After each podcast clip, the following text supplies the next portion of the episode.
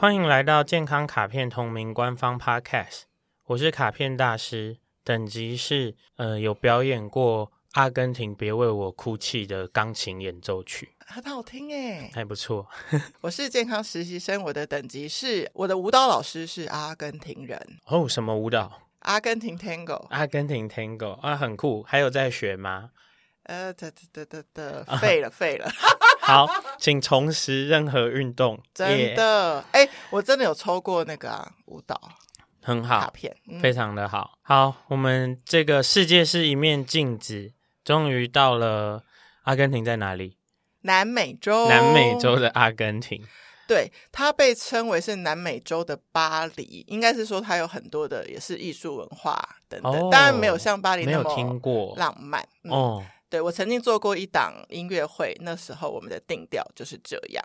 然后它是一个要飞三十二个小时才会到的地方，从台湾飞要飞三十二个小时。对，因为我有认识台湾的阿根廷舞者，他是每一年一定要回去跟他的老师上课那种。他的流程很繁复哦，好像。现在不知道，但是当时台湾是没有办法办阿根廷的签证，还要先飞去香港办，嗯，然后再回台湾，然后再飞出去，很复杂。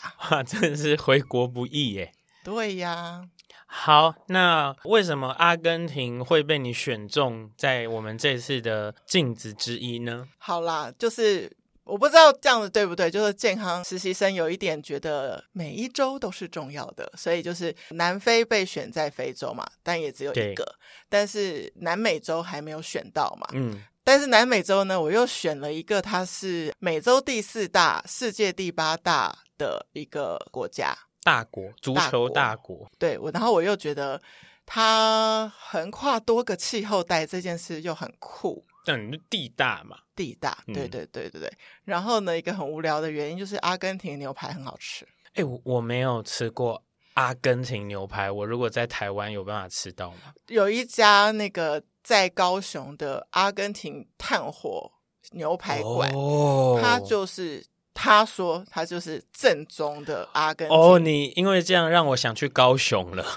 那你不是想去阿根廷？没有，三十二 三十二个小时负担太重了，哦、我人生都人生都毁灭了。对对对，对你要比较短的距离。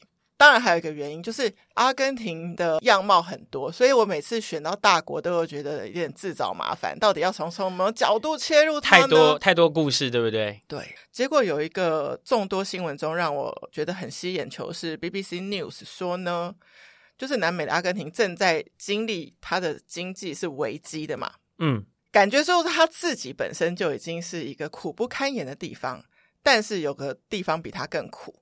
就是 俄罗斯战争中的国家，嗯，对，所以我觉得这个新闻就说乌克兰跟俄罗斯战争的时候呢，有一架飞往阿根廷的班机上，居然有三十三名俄国的孕妇要过去阿根廷生小孩。哎，请问那个时候你看这个新闻，它是专机还是说这是个常态啊？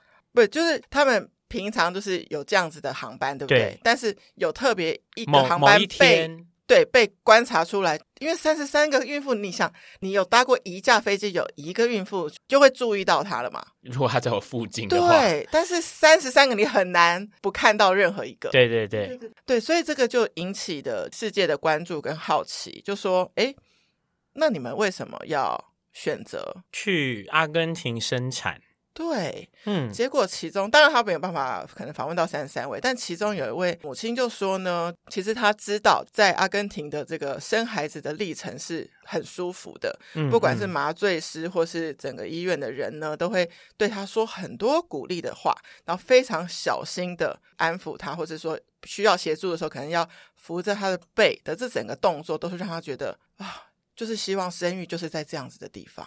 哦，我觉得这件事情听起来非常的有趣，诶，就是，呃，我们比较难想象的事情是会有专注于美好的生产经验的追寻这件事，嗯嗯嗯，然后而且需要到跨国，所以我在听这个故事的时候，我刚刚的感觉就是说，这好像跟乌克兰或俄罗斯有没有战乱好像不是那么有直接关系嘛？因为如果战乱，我可能是说啊，我本国危险，所以我想换一个地方生小朋友。如果是这个模式，好像不需要跑这么远，因为我的感觉，俄罗斯跟乌克兰到南美洲应该也是不近。对，对，也许他们就是说，在寻找一个替代的生产小朋友的地方的时候，做了一点功课，对，发现了阿根廷有很完善的从头到尾的孕妇照护。对，嗯，然后也我不知道是不是就是他们的那个规定也没有如此严格，反正就是大家说这个些孕妇是假游客嘛，嗯，那他们是移民当局是说他们没有买回程票，也解释不了他要去哪里观光，嗯，但是最后他们还是被允许是可以进去的，哦，就是所以也可能这个允许让他们。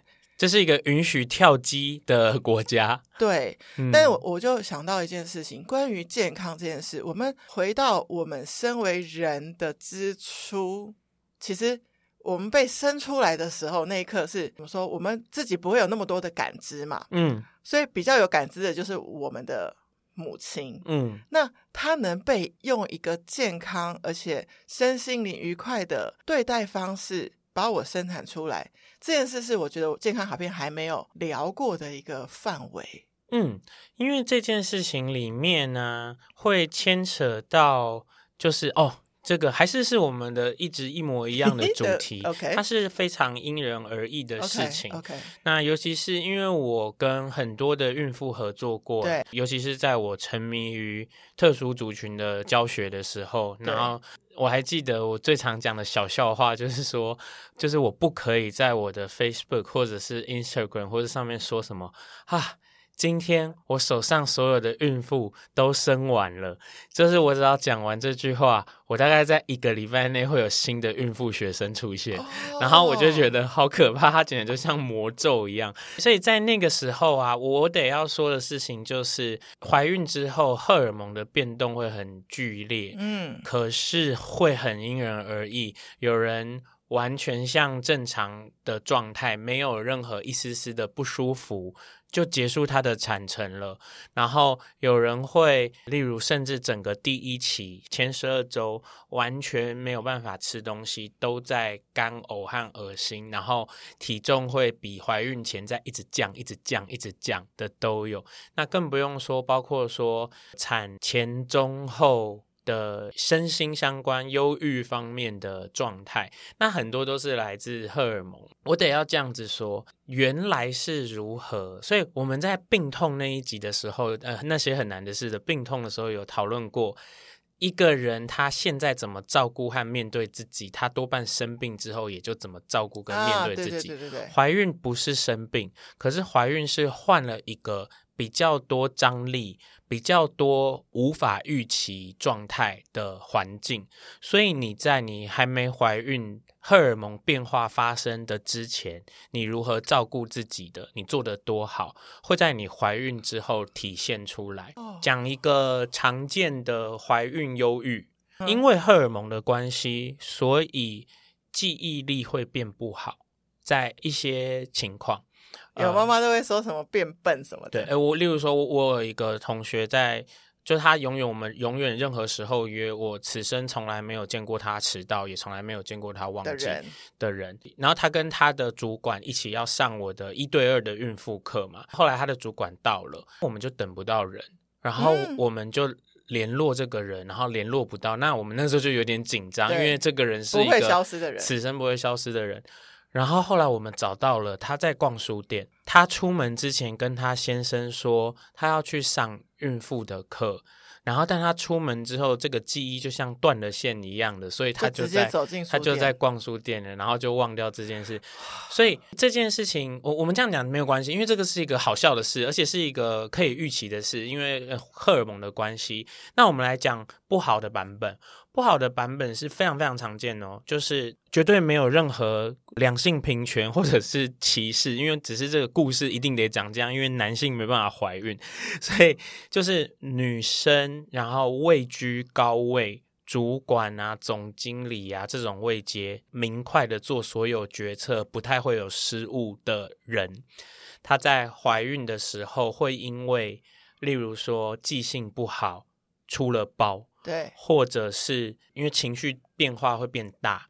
情绪不佳，对下属说出他平常不可能会说的台词或什么，然后回家之后造成很严重的自我反省，然后很严重的自我怀疑，怕会不会这个怀孕会永远改变她，不会再回来。回来。对对对，然后这件事情是很多呃，我们我们有一个很烂的讲法，就是女性高阶经理人产中忧郁，症，哦、嗯。就是这个关系，那这个，但是这真的是短暂，对不对？对，这多半是短暂的。那我要说的事情就是说，所以他原来对自己的标准很高。对。那如果他本来就没有对自己的标准那么高，他会不会舒适一点点？会，他会舒适一点点。哦、他本来的容错率就很低，低的。所以我怀孕的时候，迫不得已的得要错的时候，我会太痛，以及会很挫折感很多。对，对，也就是说，哦、那我我会觉得说。不能因为平常你都表现一百分，所以你就不能接受自己九十五、九十、八十五、八十。就算你平常都表现一百分，最完美的健康思维是：我其实七十五我就 OK 了，只是我做一百啦。好，所以啊，如果你刚刚讲这边让我想到一件事，如果说 OK，俄罗斯的妇女都愿意飞到阿根廷去生小孩，但台湾。这个真的难度太高，三十二小时的飞行太远了。嗯、回到我们自己身边，如果有孕妇想要是刚刚这种很完善的照顾，其实也是可以找得到的吧？付钱啊！现在是不是有那种人是希望不要去医院，嗯、有那些医疗设备就在家中？对对对，那种就是嘛，温柔生产，温柔生产啊、哦呃！我身边有蛮多朋友。对，我觉得很震惊。我不知道是不是因为，可能因为我从事孕妇教学比较长，所以我可能对孕妇消息比较敏感。我有时候会觉得，怎么那么多人选择温柔生产啊、水中生产啊这些？因为我就觉得说，这难道很常见吗？但我周围一大堆，嗯，嗯对。那我我觉得其实蛮多妈妈们的反应，是因为他们。可能在准备当妈妈的过程中，多阅读了很多的资料或是什么，然后温柔生产或水中生产，可能对于妈妈、宝宝甚至先生都有一些正向的影响。对，所以他们就是决定做这样子的尝试或选择。嗯、对对对，我现在要切入那个第二个议题，我不知道会不会转很硬。我跟你说，你说说看，很多孕妇其实，在。孕期的期间会改变口味，是是是，没有转很硬啊，这是荷尔蒙的关系啊。因为接下来我们要聊的是饮食这件事情。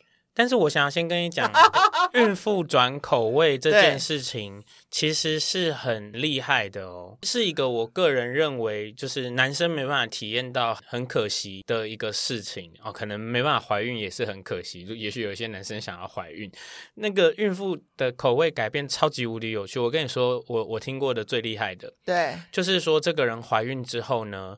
成为食材生鲜探测器，只要这个东西一点点不新鲜，它就吃不进去了。哦、这个这种神乎放大了那个。神乎其技的能力，突然就获得了。好，再来，此生永远不吃辣的人，在怀第二胎的时候 疯狂吃辣，而且吃很辣，很辣，而且他的感觉就是肚子里的那个人想吃。OK，就是这么的。我觉得这种经验。就是 对我们来说，对我来说最接近的经验可能是疫情等，就是是那个 COVID nineteen 让我嗅觉不见，啊、这个可能是让我，但是我说老实话，就是我这真的讲起来真的蛮好笑。我嗅觉不见的时候，就是我当然一边紧张嘛，但也有查一些资料。但我嗅觉不见的时候，我超开心的，因为我觉得超级无敌好玩的。我那个时候还故意跑去一些我平常觉得走起来很臭的街道，然后我在那边走路的时候，我觉得哇。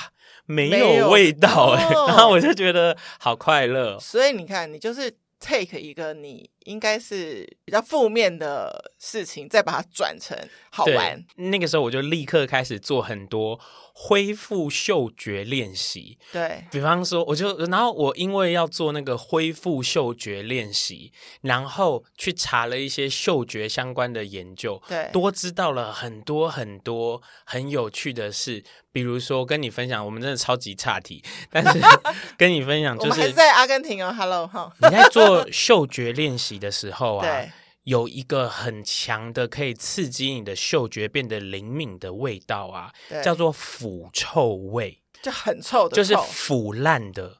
臭烂掉的东西是刺激你的嗅觉的很好的东西。然后我那时候就因为它太强烈，我那时候就有一种感应，就是说，其实是我们这个世界上已经先被定义了什么是好闻的，什么是不好闻的，然后。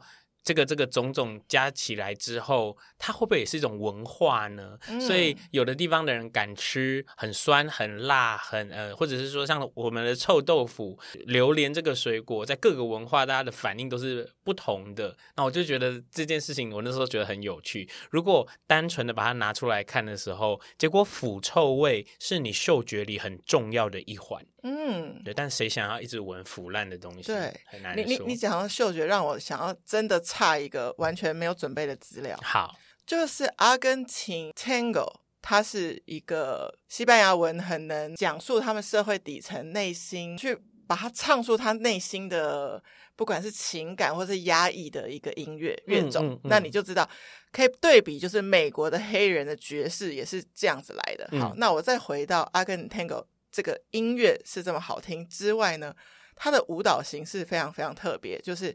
现在我跟卡佩他说好久不见了，然后我就哦拥抱，对不对？嗯，保持上身的拥抱哦，下面的腿是分开，要有空间可以去做行进的动作。这一切的一切的一切，在女生舞者来说，此时此刻最重要的，真的不是男舞者的长相，嗯，是他的味道，嗯，身上的味道。你这么靠近一个人的时候，但我觉得啦，就是任何。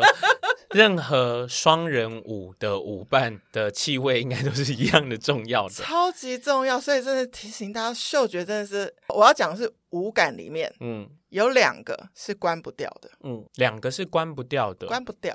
你不想看的时候，你可以闭眼睛；对，你不想吃的时候，你嘴巴关起来，嗯。但是你能够不闻跟不听吗？我可以憋气，还有晃神。你能多久？对不对？对呃、所以这两个事情真的，我觉得非常非常不容易察觉，但非常重要。我们 我们是疯狂的在阿根廷岔题。这个呃，嗅觉这件事情，我觉得很特别啦。就是说，尤其是。自己的气味这件事情，你其实从出生就被自己的气味包着，所以你其实不一定闻得到。然后，所以你得要先跟人互动，到有人可以给你一些意见的时候，你可能才会有一些想法。对，好，我们要回到一些阿根廷的内容。我对于那个，因为阿根廷啊，大家都会去高举说它是一个牛肉王国。那我确实也有去跟这些去过阿根廷的打听，他就是说跟。台湾一模一样大块的一个牛排，可能价格是三分之一这样，所以可以在那边吃的超级开心。嗯、但这几年通货膨胀就不确定了。嗯，但是有一个小小故事可以让大家感知一下，说阿根廷人爱吃牛肉到一个什么程度。嗯，就是呃，有一个在阿根廷旅行的布洛克，他就说他在旅行的时候呢，就是有遇到一个。司机兼导游是一个很可爱的阿根廷女生，她酷爱大自然，甚至跟真古德工作过。嗯、那通常大家既定一下说，哦，那这样子的人还蛮可能是吃素者。者对对对，抱歉，强力的爱吃肉。嗯，而且阿根廷吃肉的方式是连周边的配角不用，直火炭烤大块的肉就可以了。周边的配角，你是说他们不用配菜？配菜不重要，就是只吃肉本身就可以是一餐。嗯，这到底健不健康？这到底健不健康？这个。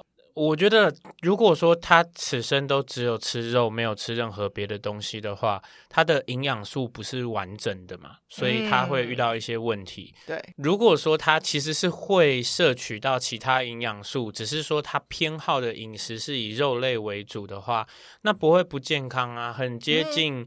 这个很多很流行的，比方说生酮饮食啊，啊阿金博士饮食法都是很接近的东西。可是我觉得啦，刚刚听的这个阿根廷人，他是因为爱吃肉做选择，然后或者是他们的文化下是这样子进行这个牛肉的调理，所以我觉得他的意思其实是那是他们的最习惯也最享受的方式，所以那是他的心灵里很舒适的做法。所以对他们来说，这么做就是呼应他内心最想要的，就是对一种健康。那如果说他这样子做，结果他就开始便秘，或者是他就开始遇到一些营养素不足，他可以吃维他命啊，他可以就是在喝一些益生菌，吃一些优酪乳。哎，我们没有益生菌厂商的业配，但是 anyway，就是我的意思是，欢迎欢迎。我的意思就是说他。可以用别的方式去补足他需要的，可是他不用因此改变掉他习惯的饮食模式嘛？对，嗯，你知道这一次我在查阿根廷的资料的时候，我内心有一个比较大的算悲伤吗？就是在我以前就是认识的阿根廷，就是比如说音乐舞蹈，然后。大口吃肉这样很开心的国家，可他这几年掉进了最痛苦的国家前十名，诶，他排第六，诶、嗯，因为他通货膨胀的关系，所以造成失业率啊，然后银行贷款利率等等的这些东西，让这边的嗯、呃、人民人民好像从活得很不舒服，对，好像是从快乐掉到痛苦，就是他曾经是比较快乐的国家，他就掉下来，所以我想聊的是这个改变，就是。嗯我们现在拥有的也可能不会一直拥有，我有可能整个大环境，假设如果台湾有一天也是这样，因为经济的问题掉到痛苦的前十名国家，那我还能快乐吗？嗯，我觉得这个东西，当然分析它的时候，我没有很完整的资料，不过我先来想一下，这个阿根廷的失业率很高，通货膨胀很高。这件事情的来源，这件事情的来源，如果是来自阿根廷国内的经济活动开始不再流行上了，嗯嗯嗯，所以他们没有办法像原本的能够赚取到的这么多，这是一种路线。另外一种路线是，其实阿根廷的人赚的跟以前一样多，可是某一些文化被改变了，比方说他们也想要追逐一些。快速的东西，而不再像以前，只要快乐，只要跳舞、喝酒、吃肉，他就可以快乐。那是一个相对的痛苦的变化，是欲望变多。对。到底他是拥有的变少，变少，所以他们痛苦了，还是他是欲望变多了，然后他们变得痛苦？嗯。好，那不管他是拥有，那拥有的变少了的话，我就会算我不认识他们。我就会鼓励他们再去找到一些能够国家政府带领着大家一起闯出。整体国家的新的方向嘛，那如果他们是因为受到外来文化影响，例如说可能社群媒体或是什么，然后导致国内的人们的。欲望面开始往上走，想要的不一样了。过去的快乐喝酒吃肉已经没有办法再让我感到快乐的话，那他们就得要想想。可是呢，很有可能这个文化系统的改变，也是一个原先他们以为能够反而促进经济发展的一件事。那这不是我们会讨论的话题。不过。不过，嗯，这件事情不管它是第一条还是第二条，对，怎么样子是健康？你看得见你的痛苦是来自一还是来自二？你看得清楚就可以，分辨它就可以了。你分辨得出来，你是因为拥有的东西变少了，还是你是因为想要的东西变多了，而让你的快乐缩小，然后你的痛苦变大？那这件事情能够发生，就可以有个路。另外一个我也会很想跟卡片大师探讨的是啊，有一个新闻写出来说，当他们举国陷入这样的痛苦的时候，嗯，哇，梅西夺冠夺冠带来非常大的全国的一个精神支柱，就让我想到，就是我们在世界是一面镜子，也许我们谈的不足够那些，比如说是痛苦或者比较贫穷的国家，嗯，但是相对经济各方面物质生活比较。没有那么好的状态之下，他需要的心灵跟精神的快乐是不是相对是多的？我反而不是说要来讨论哦梅西的神品，我倒是想要讨论这个平衡。我觉得这件事情里面没有办法那么单一面向的讨论它。对，对，对，对，首先第一件事情是足球对于亚洲国家和对欧美国家的那个全国热程度不同。不同对，比如说我们整天在看，例如戴资颖拿金牌的时候，嗯、我们会觉得哦，好开心哦。可是我们不会举国欢腾，把他当精神领袖。那那其实我觉得真的是你不是那个人，你就真的不知道。知道对。我在偶尔的看着世足或者是什么，就是真的只是碰巧，就旁边的人在看，顺便看一下。就是输的也会全部的人崩溃，赢的也会全部的人发疯，大哭大笑。我们对，疯狂。然后我就觉得，首先他们对这个运动的 全国的热忱是跟我们不同的，而且我觉得是这样子，是球员也这样，观众也这样，所以那个是整个国家的。气氛，然后我觉得其实因为足球很好像没有足球是一个太多人的运动，所以他们比较不像是说只要一个人很厉害，永远就可以有好结果。所以他就是他们每一个获胜，可能对这些人来说都是有一点点带有那种所谓的奇迹也好，或者是终于达成了的这种很鼓励我说。我是还有无限可能的，嗯，我们是还有无限可能的，所以我觉得这个鼓舞当然绝对是很好。可是啊，我要跟你说，健康的大敌就是这种奇迹。你不是就是在赌我过着不健康的生活，突然，然后，然后身体都烂掉，然后会被奇迹的救好吗？那个东西就是健康的大敌，所以不如一天一点点。对，就是说你实践它。我觉得它如果在你全盘照料的很好的时候，他作为你的一个点火，让你的引擎充满，然后你可以往前冲向你想要的东西去，是很赞的。对。可是如果你总是要让自己在悬崖边，然后说、嗯、快发生奇迹来救我，那个是我觉得是不妥当的。